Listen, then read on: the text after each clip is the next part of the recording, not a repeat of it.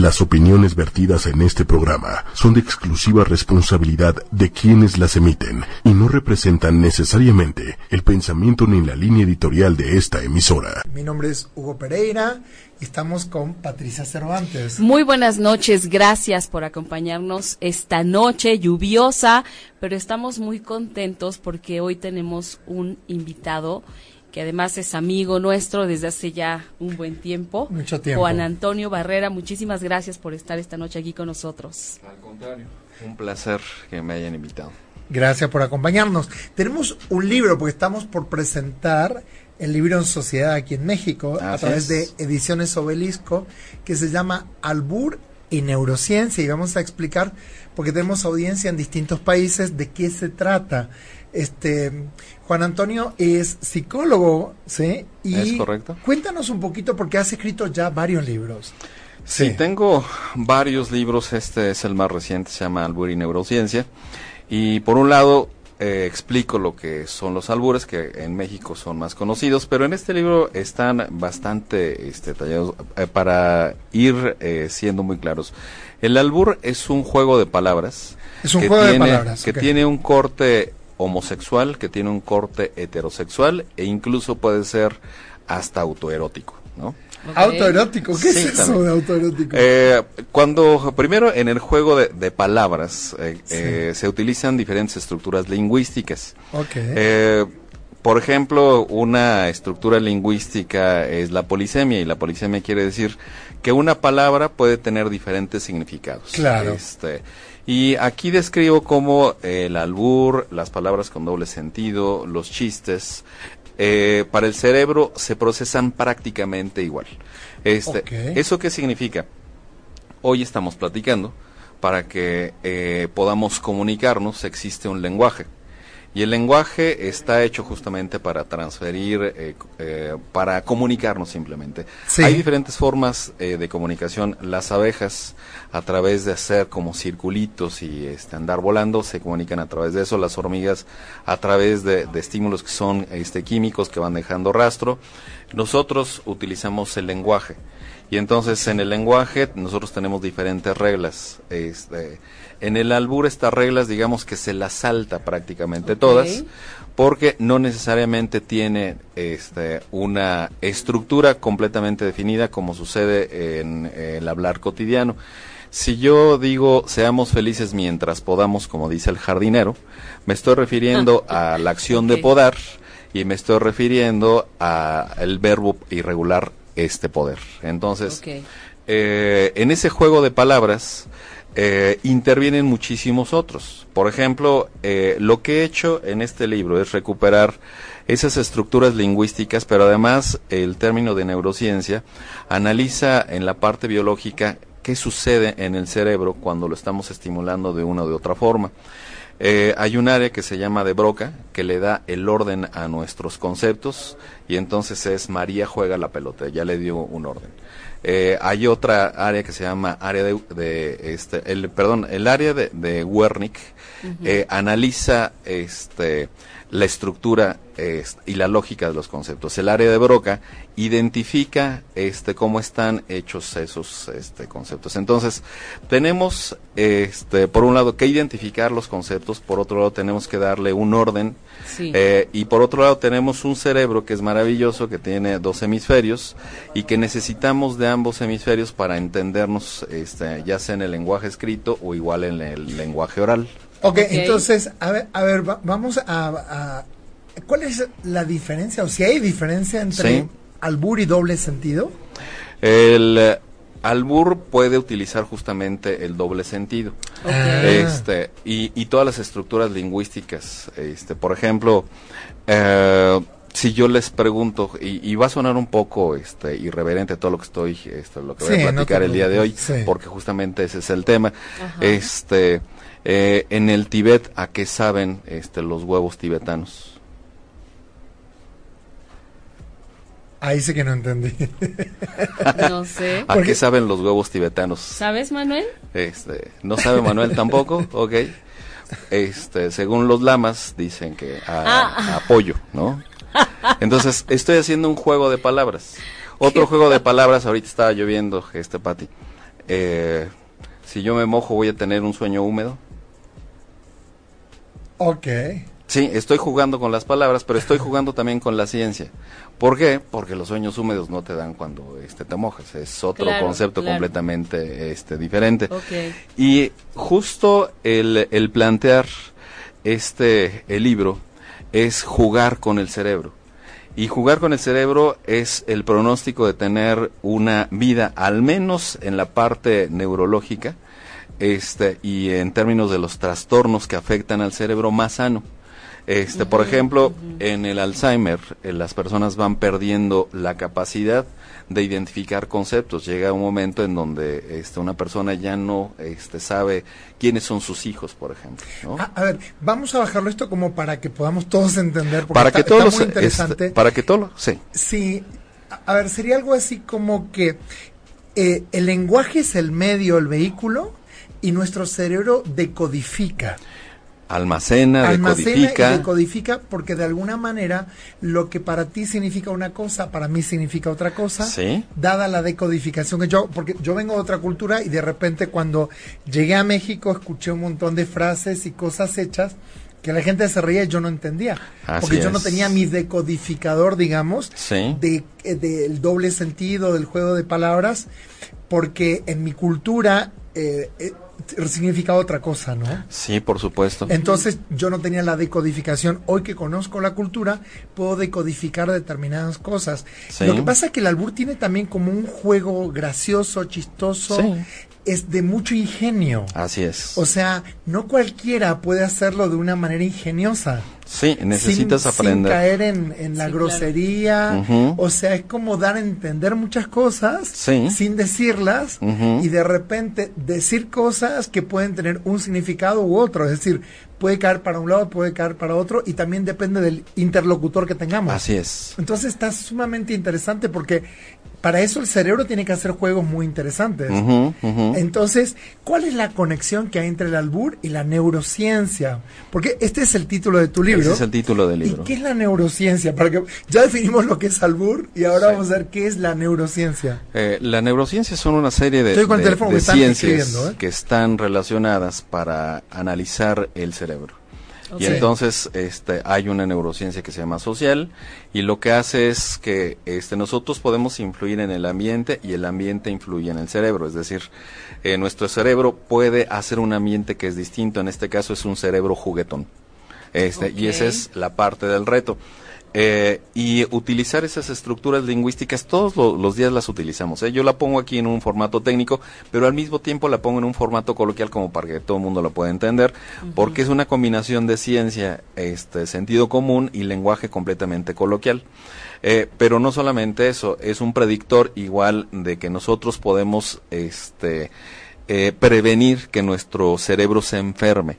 Por ejemplo, este, en la enfermedad del Alzheimer, decía que las personas pierden los conceptos, se les olvidan los conceptos, a veces se borran. Este, hay por ahí un eh, eh, eh, chiste que este, entre dos personas que son adultas y el señor le dice a la señora, oye, se me hace que el baño está embrujado. ¿Cómo dices que está embrujado? Sí, es que mira, yo abro la puerta del baño y se enciende la luz. Y entonces este, le dice, viejo, te acabas de orinar en el refrigerador. Oh, por Dios.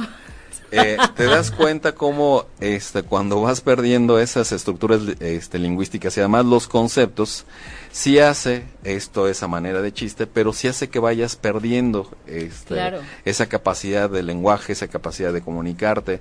Eh, puedes incluso hablar este, con conceptos que no existen, porque tienes toda la razón, Hugo, el cerebro almacena, decodifica, pero también reinterpreta conceptos. Claro. Y aunque estén a veces mal escritos o mal hablados, los vas a entender.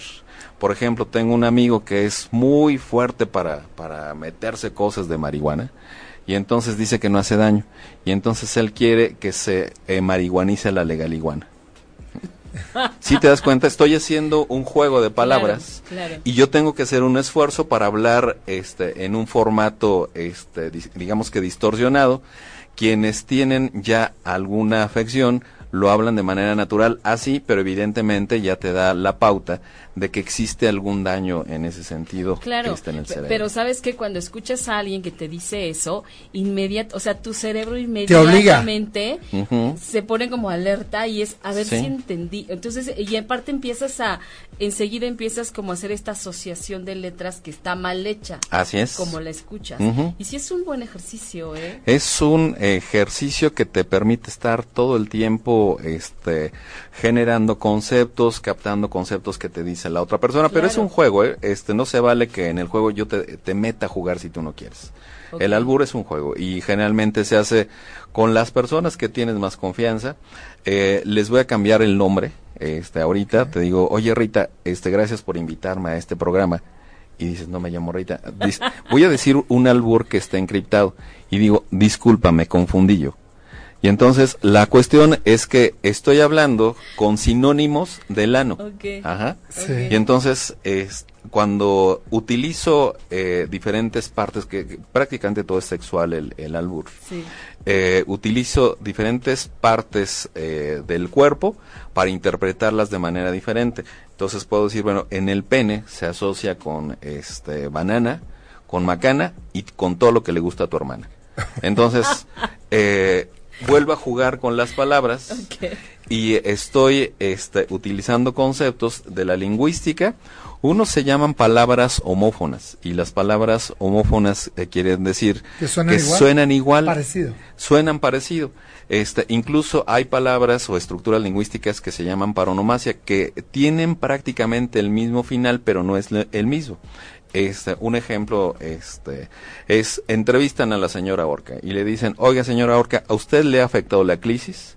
Y dice, no, porque Dios aprieta pero no ahorca. Entonces, ¿te fijas cómo estoy utilizando una paronosomia en ese sentido? Este, paranosomia. No, no necesitas eh, saber estos conceptos que yo estoy utilizando para poder... Este, Como la rata que está en una esquina esperando un rato es la rata que está esperando un ratón, ¿no? Claro. Este, y, y los señores que dicen, bueno, es que estamos aquí en esta recámara porque eh, vamos a coger un ratón que se metió por acá, ¿no? Y estás haciendo una referencia a que vas a hacer el amor en ese un momento. Ratón. Bastante tiempo. Así es, un ratón. O sea, no, estoy hablando del, no estoy hablando del, del, animalito. No estamos hablando del animalito. Tiempo. Pero ahí, si te fijas, el concepto es este homógrafo, se escribe igual, pero tiene significados diferentes y además es polisémico. ¿Y qué significa? Que un solo concepto puede tener varias interpretaciones. Así es. Aquí algo bien interesante porque en México es muy usado sí. y supongo que en todos los países tienen el albur. Eh, no en todos los países se utiliza este el albur, sí hay palabras que se establece como un juego de palabras, pero no necesariamente es albur. Porque no tiene que ver con el slang, no tiene que ver con el llamar las cosas por otro nombre, sino es como dar a entender sin decir o diciendo con varios significados, o sea, es un es un juego de ingenio. Es un juego de ingenio y por eso es que te mantiene el cerebro eh, vivo, te lo mantiene eh, inquieto. Te, obliga, te obliga a estar alerta, a estar atento, a tratar de entender, porque de pronto es, es bien interesante cómo viene esto que, que decías implícitas las palabras. Sí y tienes que descifrar. es, sí, es como por, Por ejemplo, a, mí me regalaron un diccionario del chingona, chingonario. Sí, Aquí en México, chin, o sea, todo lo que empieza con chin y tiene otros tipos de, de, de, terminación de palabras, todo tiene un significado muy diferente. Por, Pero, por ejemplo, cuando se dicen alguien es chingón, ¿no? Este y bueno y todo lo que, que, rodea esa palabra de repente los que somos de afuera no entendemos pero por ejemplo hay, hay, hay algo muy gracioso con, con el tema de, de, las palabras porque de repente tienen un significado aquí en México pero en otros países tienen otro significado. Así es. La misma palabra. Eh, el, el término chingón que estás mencionando este Hugo eh, se utiliza para las personas que son muy buenas, que pero también es un, tiene un, formato polisémico, que, quiere decir que se va a utilizar para diferentes cosas. Oye, esta mesa está chingona. Que quiere decir que está bonita, que me gusta a mí. Eh, en el libro describo esta, esta palabra y eh, este le doy como diferentes interpretaciones. Este, por ejemplo, este hace las veces de GPS cuando habla este la señora para localizar al señor o al revés dice dónde chingados estás ¿Dónde chingados eh, ¡Chin! Cuando dicen chin, o cuando me decía, me contaban a veces, chin, y yo decía, ajá. ¿Y eso qué significa? ¿No? Es como enojo o como que algo salió mal. Chin, Así es. pasó esto.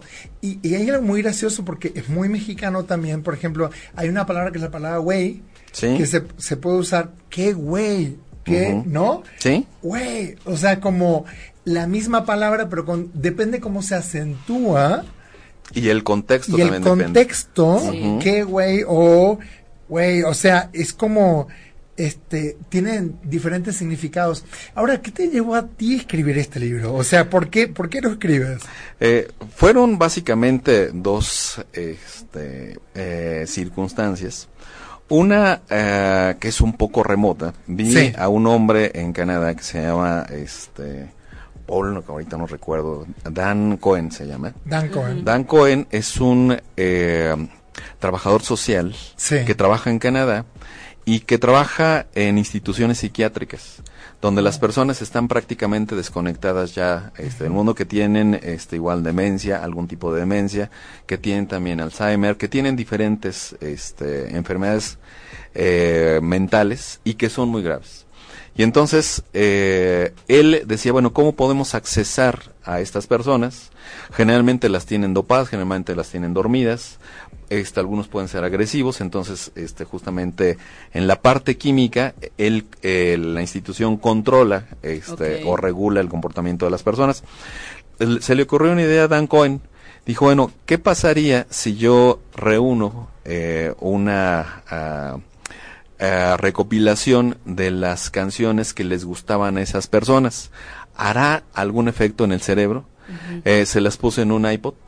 Y entonces, en el momento en que las personas empezaban a escuchar esa música, la música este, activa memorias, la música activa también movimientos. Entonces, desde que las personas estaban escuchando la música que a ellos les gustaba y que era seguramente de su niñez, o empezaban a cantar la canción gente que no hablaba, o igual se empezaban a mover personas que no O sea, que en se algún movían. lugar del cerebro había quedado el registro. Sí. Estamos hablando esta noche, porque me están preguntando, es albur y neurociencia. Estamos con un psicólogo que también es escritor, que es Juan Antonio Barrera, y que esta noche realmente nos está explicando cómo funciona el cerebro y cómo el albur de alguna manera nos, a- nos obliga a hacer conexiones. Sí. Porque incluso nos obliga a hacer conexiones nuevas, como que nuestro cerebro tiene que rastrear y buscar como estas canciones que dices tú, ¿no? De repente está dormido, grabado en, en lo más profundo de la infancia, de la adolescencia, y de repente se vuelve a hacer esa conexión con esta gente que tenía... Es la memoria de largo plazo, por ejemplo, la Claro. que se activa. que Sí. es la, la de la juventud, básicamente, la de la infancia. Sí, pero hay ¿no? memoria ecoica, que significa lo que oigo, eh, memoria icónica, que significa qué es lo que veo, Ajá. hay memoria a corto plazo, a largo plazo, entonces se activan este, prácticamente todas las memorias y eso es interesante. En el caso particularmente de la música, como se, acti- se eh, almacenan en lugares distintos los conceptos y la música, entonces se estimula materialmente todo el cerebro y por eso esas personas tenían esa reacción. Wow, este, alguien que, que estaba desconectado decía, bueno, y además me acuerdo de tal cosa y yo bailaba esto, este, pero si se les preguntaba directamente a las personas, No- no simplemente había respuesta. no había ninguna respuesta. Ese es lo primero que me motivó a escribir el libro. Dije, Sí. bueno, habrá otra forma en México que podamos hacer esto. Este, recurrí al juego de palabras y la otra es, este, interesante también.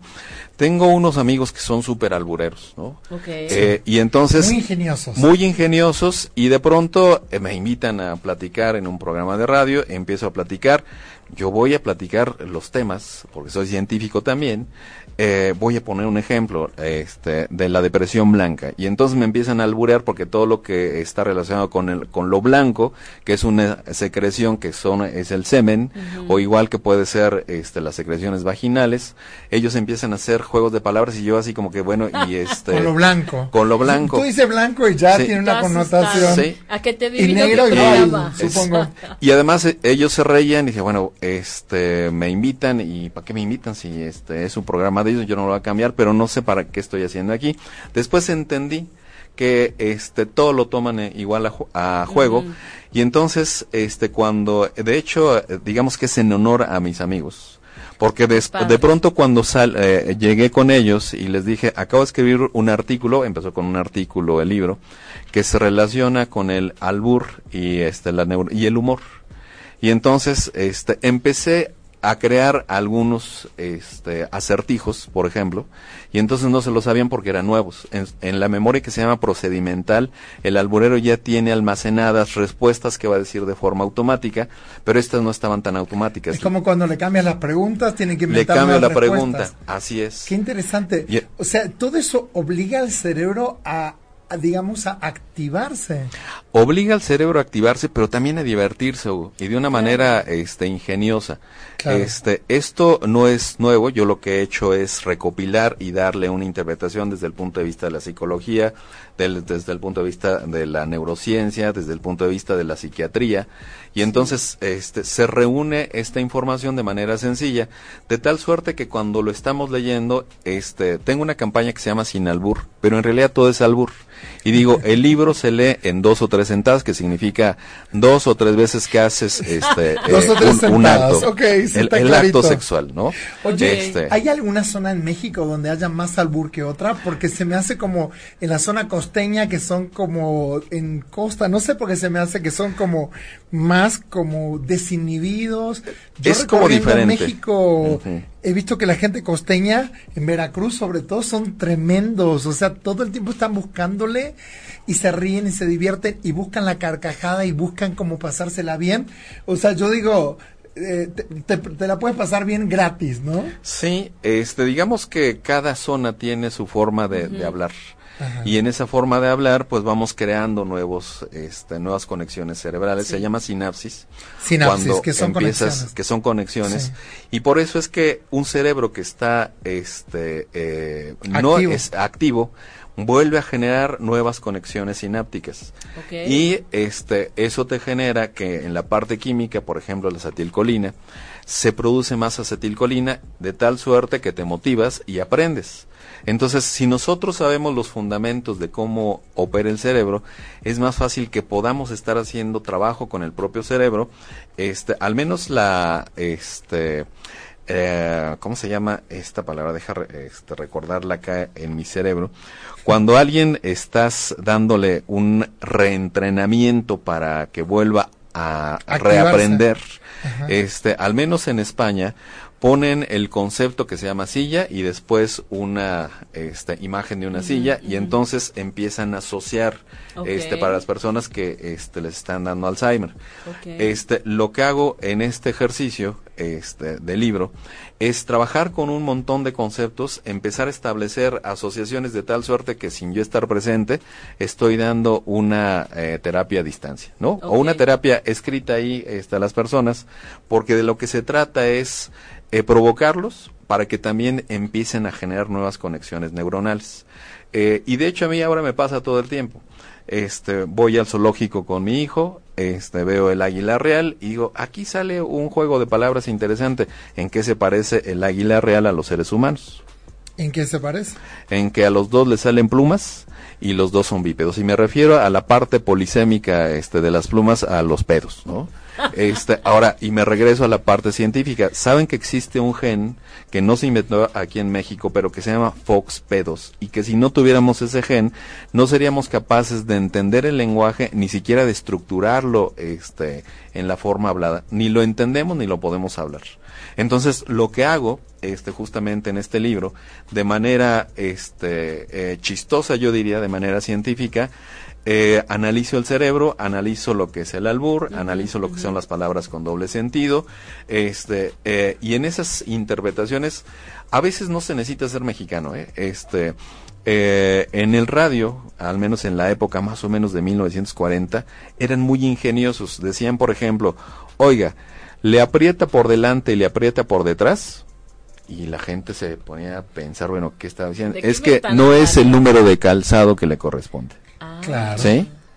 Y entonces, a través del Porque aparte como un despertador también. Por supuesto. ¿Qué está diciendo, no? Sí. O sea, que, y, de repente cierra con algo inocente sí. que de alguna manera le da como una algo una onda picaresca pero sin caer en lo chabacano. Sí, sí en algún momento ese recurso se usó mucho para publicidad. Así es. Como un gancho no y no dices groserías ¿eh? porque te despierta la atención. No ninguna. No dices ninguna grosería. Oye pero entonces está muy interesante como ejercicio tu libro porque eh, si pudiéramos todo el tiempo como obligarnos a ser ingeniosos, haríamos mayor cantidad de conexiones.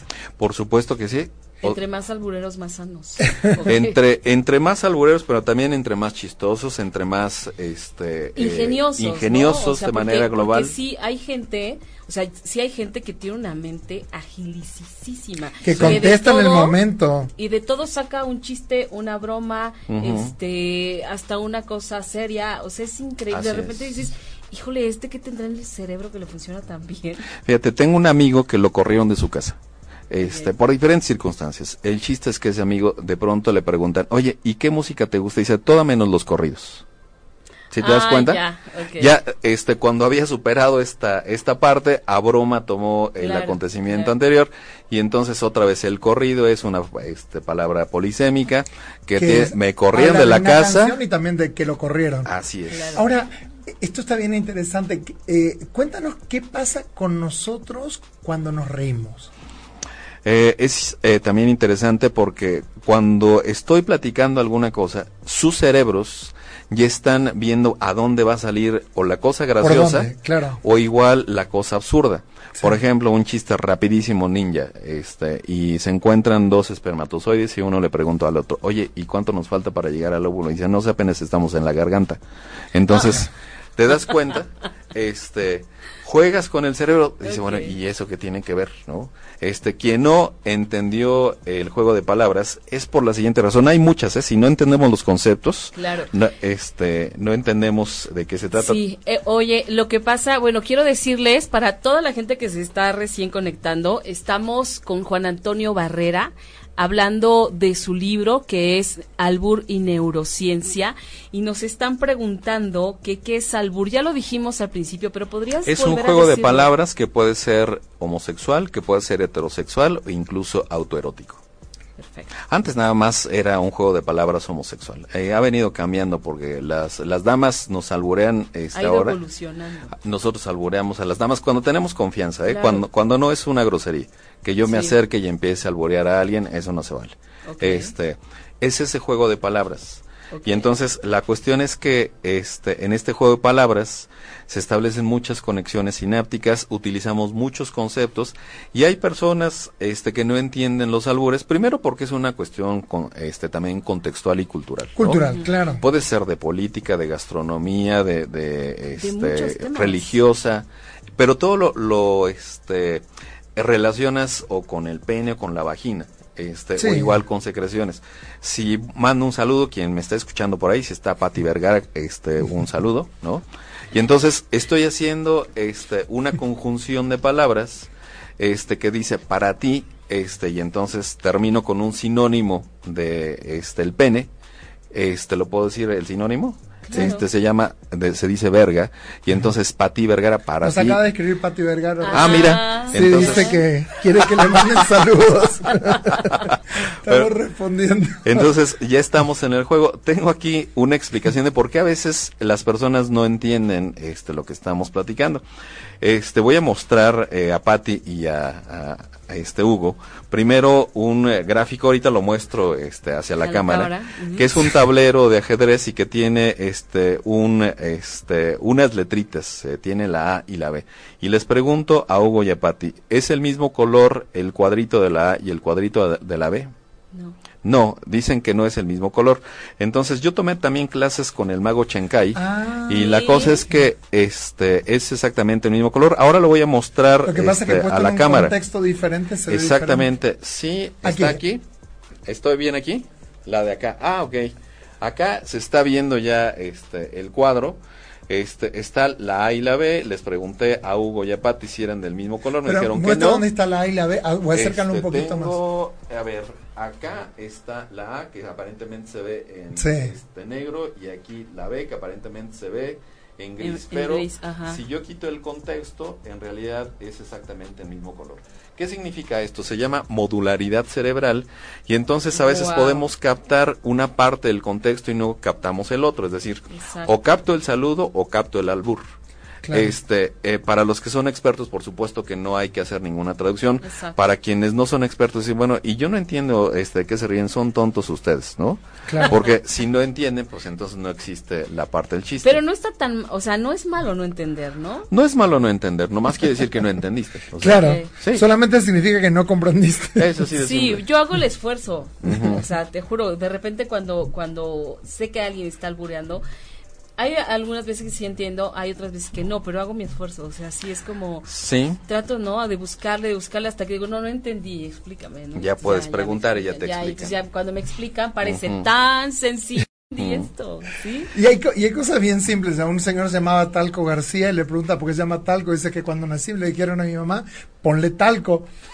Entonces, eh, me parece que es como a veces asumir y suponer cosas que ni siquiera este, nos imaginamos, ¿no? Cuando yo llego a México, yo lo que hacía era irme a los lugares donde había mucha gente para escuchar, porque quería, quería entender, descifrar el idioma, porque era muy, muy difícil. La, la primera película que vi mexicana que le presté mucha atención era Y tu mamá también. Así es. Entonces la mitad de la película entendí, la mitad de la película no entendí. Cuando hablaba este, Gael García Bernal no entendía nada porque era todo el tiempo hablar como en un lenguaje muy de la calle. Así es. Y Diego Luna hablaba como un lenguaje más claro, porque eran de dos clases sociales.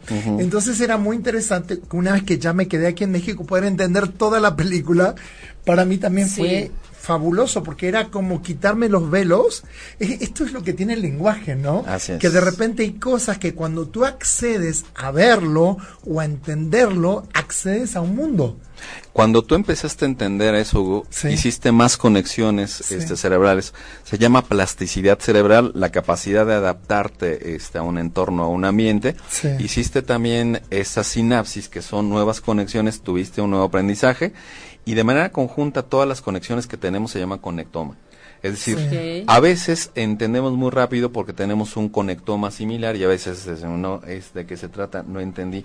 Y hay que hacer la explicación de por qué la persona no entendió. Entonces es muy interesante, tenemos este sin albur en el cerebro unas estructuras huecas que se llaman ventrículos. Y entonces este eh, si, si esas este, estructuras se van eh, desgastando, eh, cuando se desgastan esas estructuras, simplemente se van muriendo las neuronas. Ah. Entonces, este, se van haciendo agujeros materialmente, este, que significa que el cerebro se está muriendo y además se está haciendo chico y chico también es sinónimo de albur. Exacto. Este, entonces cuando te dicen siéntate chico, entonces te están albureando, ¿no? Sí. Cuando sí. sí. no, no, no. Es que, nos es que si no me sigo yo con las Sí, es que sí hay una información importante que tenemos que dar. Este, tu libro Albur y Neurociencia se va a presentar este miércoles 3 de octubre en la librería Gandhi de Miguel Ángel de Quevedo a las 19 horas. Es correcto. Me, dicen de Argentina que es, que es el algur. sí, pero ya albur con B grande. sí, dio la explicación. Y, pero sí me lo están preguntando ahorita. Y, es como el doble sentido, es como el chiste, pero es ingenioso, sin decir malas palabras, es dar a entender una cosa y que se pueda de de alguna manera entender de modos diferentes, pero la idea es hacer conexiones nuevas en el cerebro, ¿no? Bueno, y voy a acabar de dar la información. Este, el cupo es limitado, así que tienen que llegar a buena hora para que alcance el lugar. Eh, y bueno, ahí pueden comprar el libro, porque nos está preguntando también Alberto Cruz, eh, ¿en dónde se encuentra el libro? En las librerías. Gandhi. En las más importantes está en Gandhi, en el sótano, en el péndulo, este, y no sé en cuántas más. Pero y es de Ediciones Obelisco, y, se presenta entonces ya 3 de octubre. 3 de octubre a las 7 de la tarde. miércoles. En Gandhi de Miguel Ángel de Quevedo. Así es, es Excelente. Oye, Alberto Cruz eh, quiere que le saludes a alguien. Mira, nos este, saludan seguramente desde... de ser una albura, a ver dónde Jardín América. Ah, sí. Este, Oberá. quiere eh, Alberto Cruz que salude, que eh, yo no sé si él la va a saludar, seguramente este que Alberto Cruz quiere saludar a Rosa Melcacho. Y entonces ya transformé yo el, el albur en lugar de salir albureado ya salió albureado este Alberto Cruz, ajá, porque entonces él es el que manda el saludo, este Eh, no entendí nada, pero... Aparte, ¿sabes qué? Esta cuestión de saberse defender, porque yo he visto en programas y, he estado escuchando cosas que de pronto es como que a ver quién puede más, y tú dices algo y el otro te contesta y es como se las van como matando, ¿no? Una y otra. Sí, es un juego, hay que entender que es el juego, o sea, no es este, una cuestión ofensiva. Si lo tomamos en, ese, en esa parte están bromeando, puramente del juego, es, broma, es ingenio. Es ingenioso el asunto este y al mismo tiempo repito vuelves a eh, repito es otra este, otro albur este vuelves a tener eh, ingenioso este y, sano al menos en la parte lingüística del cerebro. Este regreso otra vez a esta depresión blanca. Alguien me dice queriéndome alburear oye este y tú me puedes curar este y le digo mira eh, te voy a mandar a alguien para que te cure entonces, eh, seguramente que te va a recetar un consomé costecho, y ese es otro albur, eh, y puedes comer la memela, ¿no? Y la memela es la memela, ¿sí? Este, vuelve otra vez el juego este, de palabras. sí, nosotros teníamos una señora que era muy adulta, que estaba en los grupos que estábamos, y se llamaba Dora, y entonces, porque le teníamos mucho cariño, le decíamos mamá Dora. Pues sí. Claro, porque era muy... significa que es la señora que hace mucho... Este, que era muy una apelación ¿no? exactamente el sexo oral o que era muy fuerte no o que era muy fuerte porque es una función polisémica y estoy mamado ¿no? exacto y aquí tenemos en México la mamá luchona, ¿no? La mamá lucha. Ajá, sí. La mamá luchona y bueno, y de ahí salen muchas cosas también. Y hablando de las mamás, este libro este recopila los consejos que mamá da sobre la sexualidad, ¿no? Y estoy diciendo otro albur. Sí. Ajá. los consejos que mamá da. Que mamá. ya no sé si estás hablando, ya no sé cuándo estás hablando en serio y cuándo no. Y está, está muy interesante porque es como eh, es, eh, sería algo así que aquí le aplicaría la frase a buen entendedor pocas palabras, ¿no? Más o menos. O sea, porque de repente eh, cuando lo, lo, cazas, cuando lo agarras, cuando lo tienes, es como que estás atento o alerta. Ahora, este, ¿esto a qué público va dirigido? ¿A quién te gustaría a ti que lea tu libro? Pues eh, yo creo que ya lo pueden eh, entender los adolescentes porque ya tienen una estructura lingüística distinta y los adultos, o sea, este, prácticamente para todos. Este, porque además es como pedagógico el, el libro. Está, este, algunos albureros eh, eh, lo han comprado este libro. Tuve la oportunidad de estar con este, la señora Lourdes Ruiz, que es la reina del albur apenas este, en esta semana. Estuvimos compartiendo cosas, la verdad es que muy simpática la señora. ¿eh? estuvimos jugando esto un poco con la parte del albur. En la entrevista este que nos hicieron a los dos igual estábamos jugando con los albures, pero es eso, es simplemente este como el juego. tiene una memoria procedimental la señora rapidísima este, y cuando le preguntan por qué, bueno, pues es normal en la neurociencia social, si estás practicando algo todo el tiempo, te vuelves en un experto. Este, en el principio, yo por ejemplo no entendía cómo una misma estructura lingüística podría ser también polisémica. Claro. Es decir, muchos significados. Sí, una palabra este, metonimia, una palabra homógrafa, una palabra homónima. Eh, yo me volvía loco pero hoy ya le entiendo este, muy bien a esa parte lingüística. Y entonces es más fácil este, eh, explicar todo, crear nuevos, nuevas conexiones, nuevos chistes incluso, ¿no? Sí, porque aparte el lenguaje nos obliga, porque la gente piensa que el lenguaje solamente es una descripción, el lenguaje es generativo también porque genera realidades.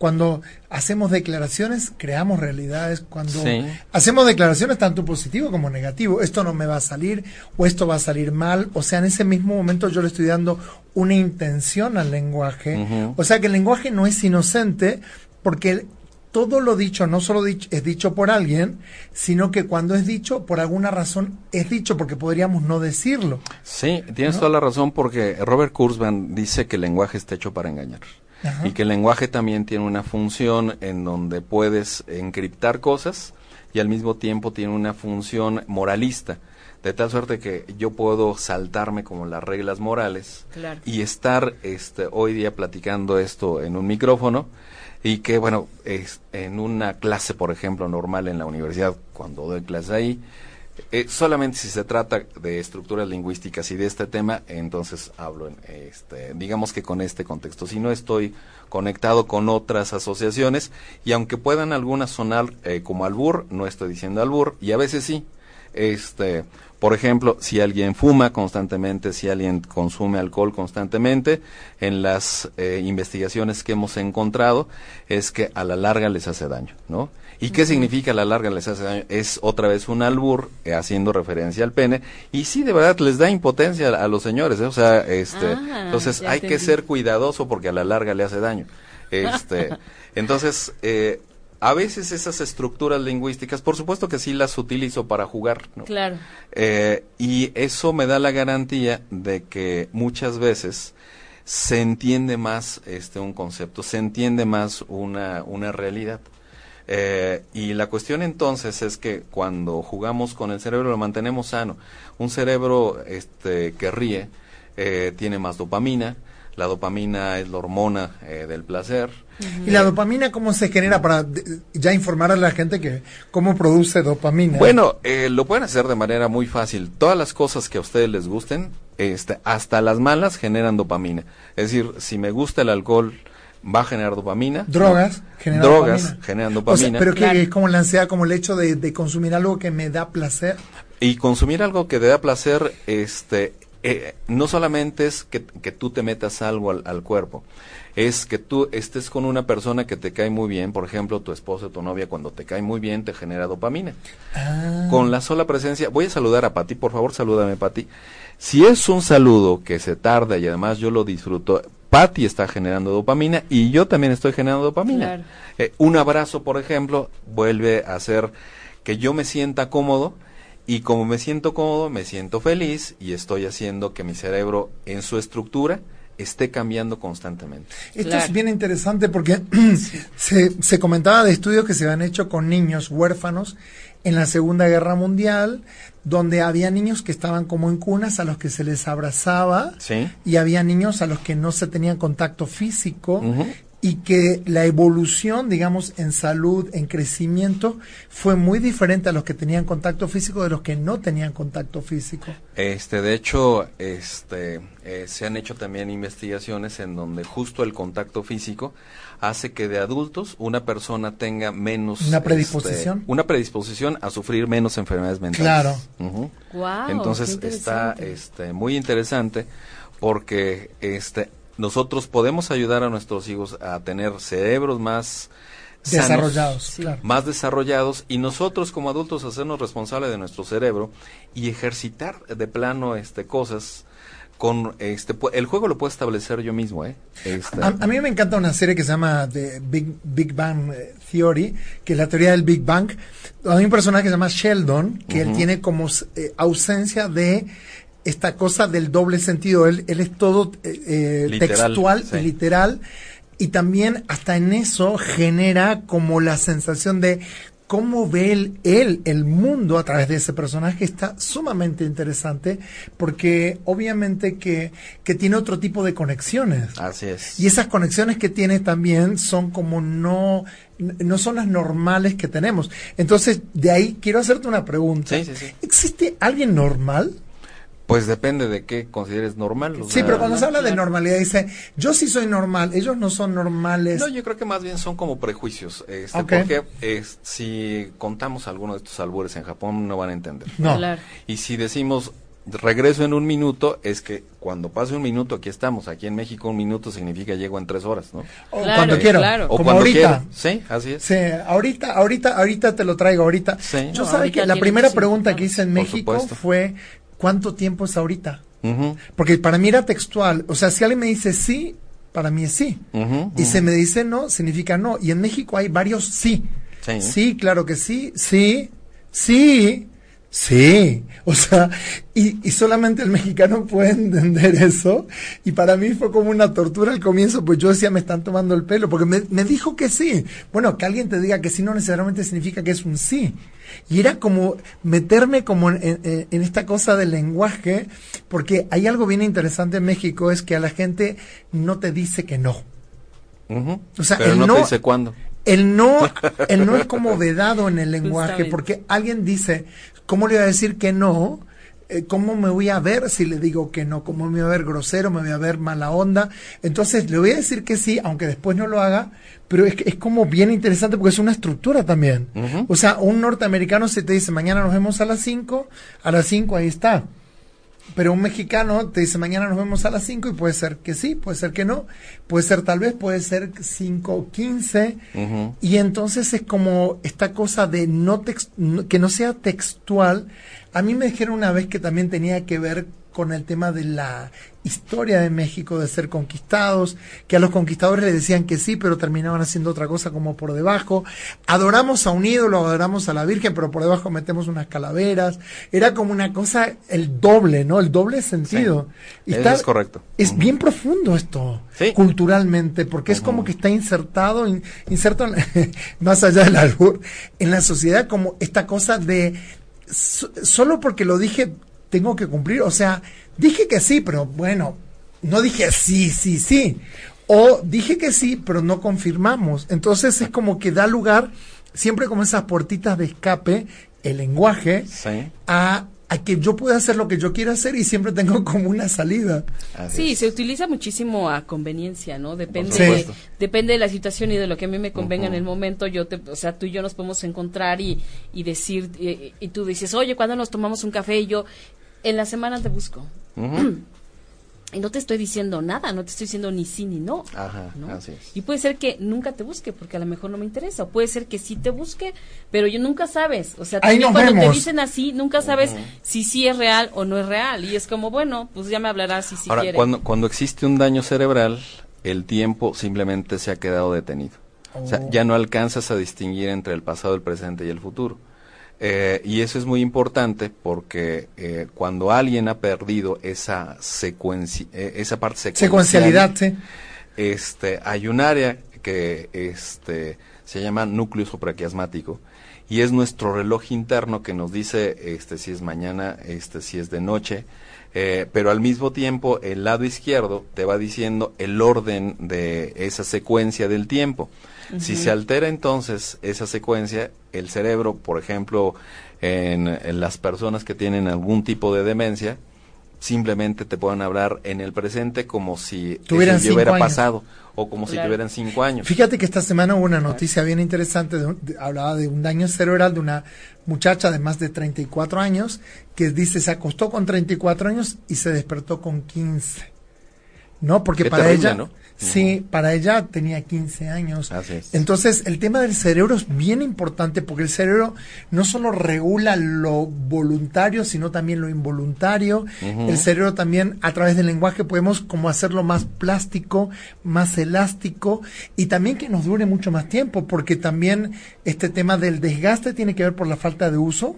Sí, es un órgano que nosotros necesitamos ejercitar. Claro, que por naturaleza propia se van muriendo neuronas, pero si no lo usas, si no lo ejercitas, pues, más rápido. Y si le metes drogas también, este, ahora la cuestión en tener ese cerebro este más activo, más sano, te da la posibilidad no solamente de seguir trabajando en lo que cada uno de nosotros podemos seguir haciendo, o sea, este, incluso de vivir más años, de, tener una mejor calidad este, de, vida. Sí, porque se empieza, como decías tú, como a morir de a poquito y que empiezan a aparecer esos huecos, esos agujeros, y de repente por eso también es que hay personas mayores, por ejemplo, que se incorporan a la tecnología. Sí. Mi mamá tiene 83 años y el hecho de que ella tenga un WhatsApp que le obligue a entender un teléfono touch, que, que tenga, o sea, redes, o sea, la obliga a ella a a no quedarse y a, participar, porque yo también me imagino la gente que deja de participar en los juegos sociales,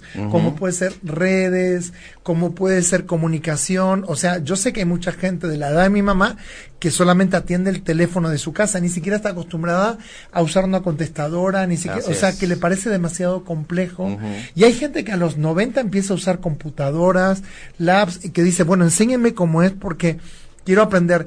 Yo creo que eso también es integrador, ¿no? Sí, y además eh, te mantiene vivo materialmente, ¿no? Claro. Eh, te puedes comunicar con otras personas que pueden estar muy lejos de donde tú estás y ya no nada más es la comunidad presencial con la que tienes contacto. Sí, está, está interesante. Fíjate que en, en unos cursos en los que estamos con gente de, de 50 años en adelante, es muy curioso cómo eh, estas personas de más allá de 50, 60, 70 años se están empezando a integrar a la tecnología. ¿Y sabes cuál es el, lo que les motiva? O sea, ¿qué es lo que buscan ellos?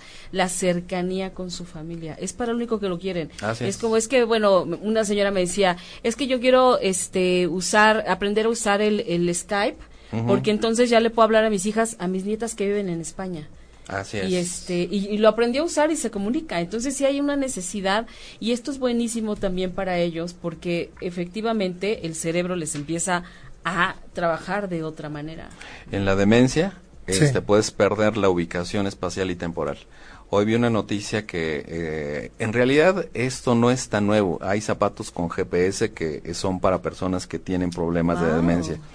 Pero yo los vi esos zapatos vendiéndolos para las personas que este, quieren rastrear a su pareja y que tienen la, este, la idea de que pueden ser infieles.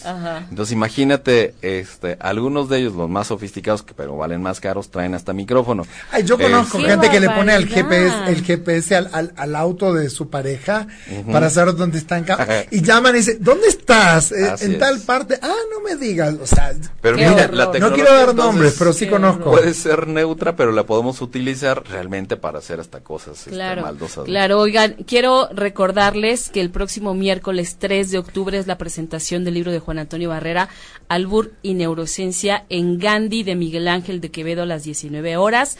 Deben llegar con tiempo para que alcancen lugar, ¿ok? Y ya nos están diciendo que tu libro lo pueden encontrar en Gandhi, en el sótano, en el Fondo de Cultura Económica, en Porrúa y en el péndulo principalmente. Así es. Victorina Saldaña se ha vuelto loca diciéndonos que no todos los mexicanos son impuntuales. Yo no dije que no todos son, sino que el tema de los compromisos son bien laxos en el lenguaje. Y también eh, otra pregunta que hice aquí en Ciudad de México, que fue, ¿por qué conducen tan mal los autos? Entonces me dijeron, no, es que si conducimos bien, chocamos. Entonces es como ir a Estados Unidos y conducir bien, regresar aquí. Y yo creo que, que, todo es muy cultural, ¿no? Aquí en México somos así, cuántas veces hemos escuchado, aquí nos tocó vivir, aquí somos así, esto es México, si no te gusta, vete, así somos, ¿no? Y creo que tiene que ver mucho con el lenguaje que, por ejemplo, aquí una frase que dice el que no tranza no avanza, por ejemplo, y es como hay que transar, que significa hay que ir por izquierda. Y, y todo ese tipo de frases hechas muchas veces es en detrimento desde el lenguaje a crear una cultura de compromiso desde mi punto de vista, y a crear una cultura de responsabilidad, porque es como, así somos, así fuimos siempre, bueno, eh, es que nos conquistaron, es que nos hicieron, entonces me parece que hay mucho trabajo para hacer. El, concepto viene este, del gobierno de Venustiano Carranza, donde era como muy abierta la corrupción, y entonces cuando alguien decía, me estás carranceando, se refería a una conducta este, sí, ilegal, de corrupción. Me está carranceando, claro que sí. Y esto viene interesante porque en definitiva estamos creando como palabras que tienen que ver con un comportamiento y que son del lugar, ¿no? Entonces, eh, ¿qué, ¿qué, nos dirías a nosotros, a todos, qué nos aconsejarías para ejercitar nuestro cerebro? Leer. primero que compren este Primero hay que comprar el libro para, ejercitar el cerebro, ¿ok? para eh, saber. Y bueno, eh, por supuesto que eh, cuando te activas en algo que hace este, eh, al cerebro estar despierto, que puede ser el canto, la música, este, las actividades que a ti te gustan, por supuesto que leer. Yo tengo muchos artículos escritos este, en la red, los pueden encontrar en internet. Tengo otros libros, igual me gusta escribir mucho poesía. Eh, y no necesariamente, ahí utilizo este, pero ah, tienes ah, más estructuras lingüísticas. Aquí hay algo bien interesante que nos dice Claudio Mendoza, el síndrome de Asperger, ¿sí? Se ve afectado de igual manera porque ellos son literales, sí, y aparte son muy insistentes con determinado tipo de, respuestas, ¿no? Es como, este, insisten muchas veces, van sobre el mismo tema muchas veces, y son muy eh, brillantes a nivel de lógica o a nivel de, de cuando te dicen algo son bien textuales. Significa que el cerebro es singular, que cada uno de nosotros tenemos una forma de manejarlo, pero que también tiene generalidades. Entonces, no necesariamente este alguien que no entiende los albur, sí, no es ni mejor ni peor, nomás es diferente. ¿Qué, comemos para apoyar nuestro cerebro? Eh, Porque la comida es muy importante. Sin albur, este, la verdolaga, ¿no? tiene omega 3, ¿sale? pero también suena como albur. Eh, sin embargo, de verdad que es este un alimento riquísimo. Este, yo en las mañanas preparo un batido de agua, le pongo amaranto, le pongo este manzana, le pongo avena y le pongo canela y la verdad es que sabe delicioso. Bueno, a mí me gusta, entonces este mantengo el cerebro este más sano a través de ese tipo de comida. Juan Antonio, tú das consultas, tienes conferencias, haces talleres. ¿Dónde te puede localizar? Todo eso. En Facebook estoy como Juan Antonio Barrera. Eh, en el consultorio que está a dos cuadras del Metro Xola, este, el teléfono es 55 19 37 53, repito, 55 19 37 53, en WhatsApp 55 54 16 43 71 y trabajamos de lunes a sábado. Esto es en Ciudad de México. En la Ciudad de México. Sí. Muy bien. Bueno, tengo terapia a distancia, entonces no importa dónde se encuentren, por ahí los localizamos. Eh, la tecnología ya da la oportunidad de hacer muchas cosas. ya vamos terminando, Patricia. Vamos cerrando. Vamos cerrando el programa. Este, a ver, Juan Antonio, ¿algún consejo que le puedas dar a nuestros eh, oyentes y también a las personas que nos ven a través de las redes para activar el cerebro? ¿Cuál sería? Eh, cuando activas las memorias, es algo maravilloso porque te puedes aprender a, lo mejor algún poema, a lo mejor te puedas aprender algún teléfono, tus propios teléfonos porque los tenemos ahí en, el celular. Si se te pierde luego ya no sabes con quién te vas a comunicar. Es un buen ejercicio, es simple, es sano. Entonces es activar esas memorias. Qué interesante. Que pueden ser ecoicas, que pueden ser icónicas, que pueden ser de diferente naturaleza y entonces, cuando nosotros estamos poniendo a jugar nuestro cerebro, la verdad es que se vuelve más sano y nosotros nos volvemos más divertidos. Qué maravilla. Muchísimas, pues muchísimas gracias. Juan Antonio, por haber estado hoy con nosotros. Sin albur es un placer. Ok, sabemos. Les agradecemos por acompañarnos. Esta noche tenemos muchísimos mensajes que los iremos contestando a lo largo de, de la noche. Y gracias por acompañarnos en esta cuarta temporada de Todo es una señal. Patricia Cervantes. Hasta la próxima semana. Muchas gracias por estar aquí. Gracias. Hasta el próximo miércoles. Besos. Si te perdiste de algo o quieres volver a escuchar todo el programa, está disponible con su blog en ochoymedia.com. Y encuentra todos nuestros podcasts de todos nuestros programas en iTunes y Tuning Radio. Todos los programas de ochoymedia.com en la palma de tu mano.